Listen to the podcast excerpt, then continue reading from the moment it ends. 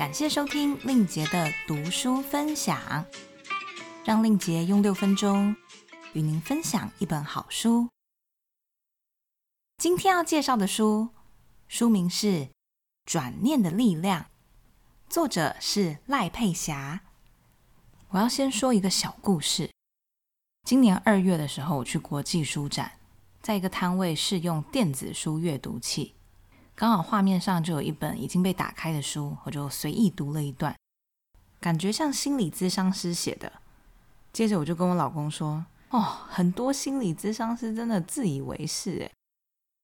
这件事情过去了之后，本来应该不会再想起来了，但就在昨天深夜，当我看《转念的力量》看得津津有味的时候，我突然发现，哎，三个月前我看到的。就是这本书哎，当时只翻了几页就以偏概全，还给了评语，甚至没有看作者是谁，是赖佩霞老师啊！赖佩霞老师，My love，不是什么自以为是的心理咨商师啊，太好笑了，我很惭愧，我要反省。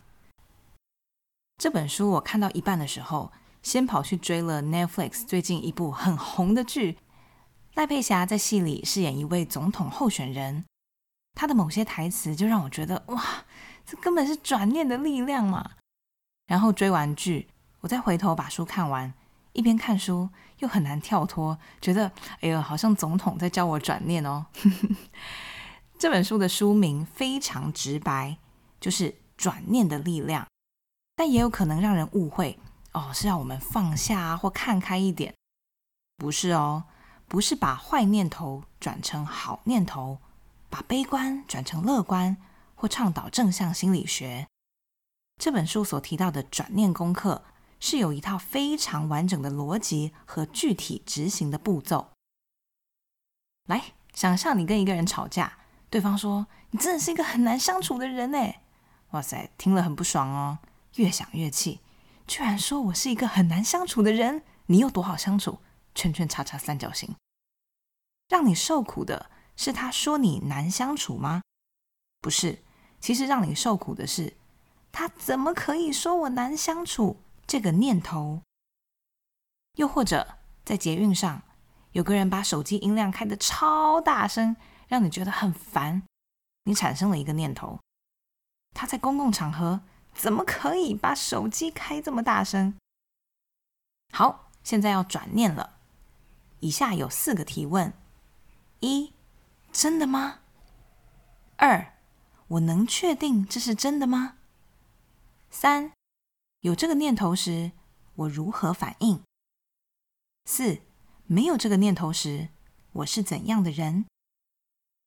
真的吗？别人真的不能说你难相处吗？真的吗？别人真的不能把手机开这么大声吗？真的吗？真的吗？可以预期，答案往往是很肯定的，当然是真的。所以第二个问题就是：我能确定这是真的吗？百分之百吗？别人真的百分之百不能说你难相处吗？别人真的百分之百不能在捷运上把手机音量调大吗？做转念功课，目的不是在替犯错的人解套。也不是评断谁是谁非，这个转念功课是用来帮助人的。什么样的念头需要转呢？只要是伤害我们、带给我们痛苦的念头，都值得转。有一个念头让我们不舒服，我们干嘛还要抱着它？要不要转念，是很单纯的取决于这个念头有没有带给你不快乐，或是带给你压力，有没有引动你的负面情绪。接着我们要去想。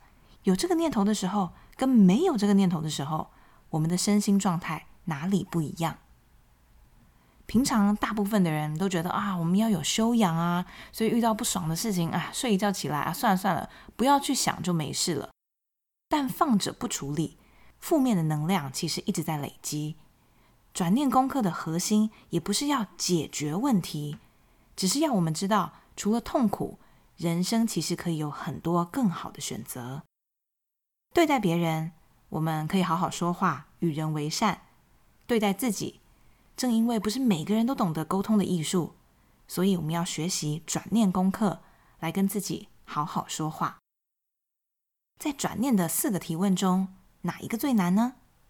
第一个，要问自己：真的吗？最难，因为我们几乎不曾想过要质疑自己的念头，这才是最难突破的关键。这本书里有很多赖佩霞老师上课的案例，还有转念的实际练习。这不是心理咨商，而是带我们跳脱头脑框架，转吧转吧，七彩霓虹灯。想离开痛苦的人，可以看看这本书，会发现转念的力量很强大哦。令杰的读书分享，我们下周再见，拜拜。